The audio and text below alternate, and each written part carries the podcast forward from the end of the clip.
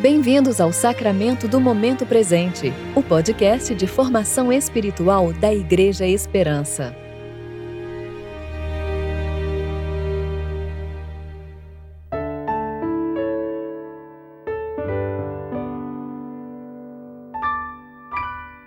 Hoje é sexta-feira, 2 de abril de 2021, tempo de preparação para o domingo de Páscoa. Então Jesus disse: Eu sou a ressurreição e a vida. Quem crê em mim viverá, mesmo depois de morrer. João 11, versículo 25. Eu sou Júlia Ribas e vou ler com vocês a reflexão de Rano Molina referente a João, capítulo 18, versículos 4 a 11.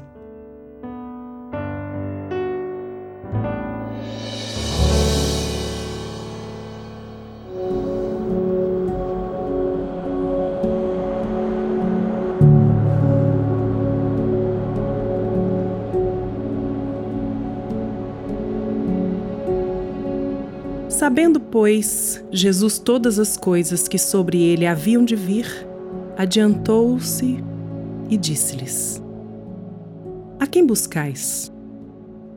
Responderam-lhe: A Jesus, o Nazareno. Disse-lhes Jesus: Sou eu. E Judas, que o traía, estava também com eles. Quando, pois, lhes disse: Sou eu, recuaram e caíram por terra. Tornou-lhes, pois, a perguntar: A quem buscais? E eles disseram: A Jesus, o Nazareno? Jesus respondeu: Já vos disse que sou eu.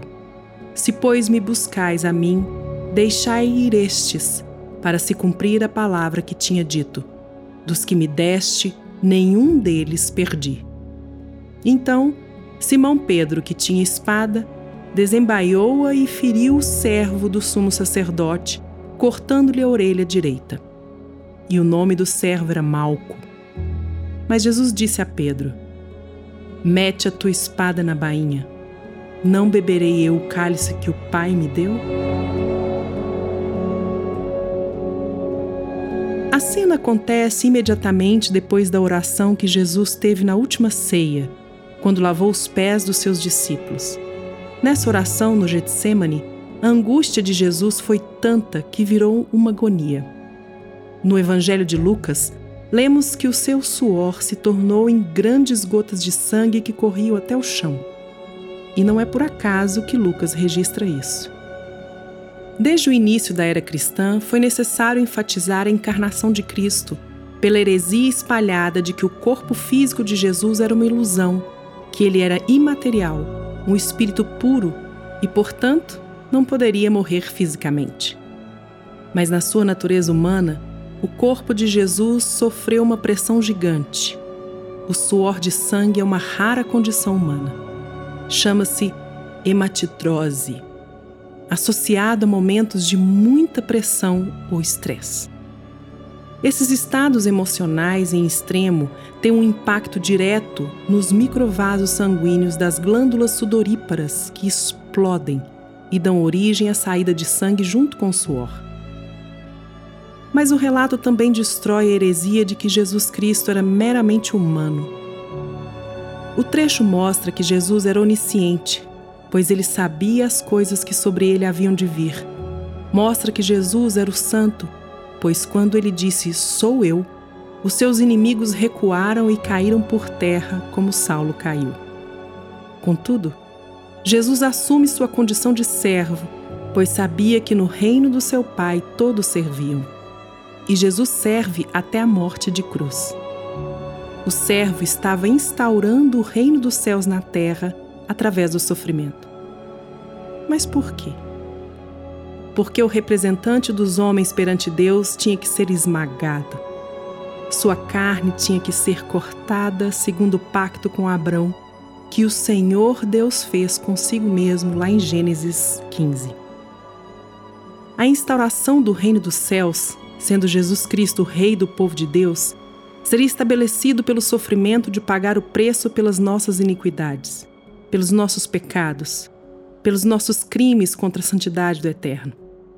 Irmã e irmão, Jesus sofreu uma angústia real, igual à sua e à minha. Toda inquietação, todo sentimento de impotência e desamparo nos lembra que não somos donos de nós mesmos ou do que nos acontece, que não estamos no controle.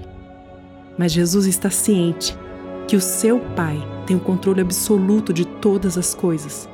E mesmo na sua agonia pelo que iria sofrer, ele diz: Não beberei eu o cálice que o Pai me deu?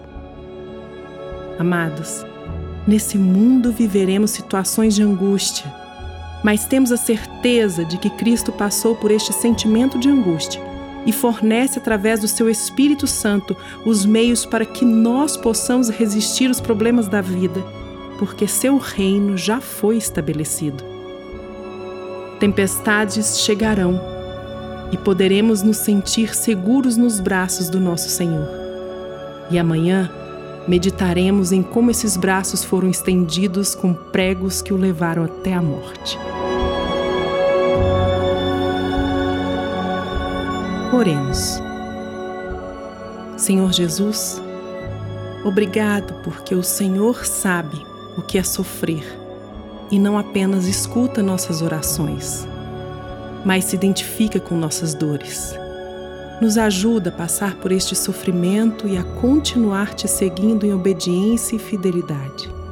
Tem misericórdia de nós. Suplicamos por teu socorro. Em teu nome oramos.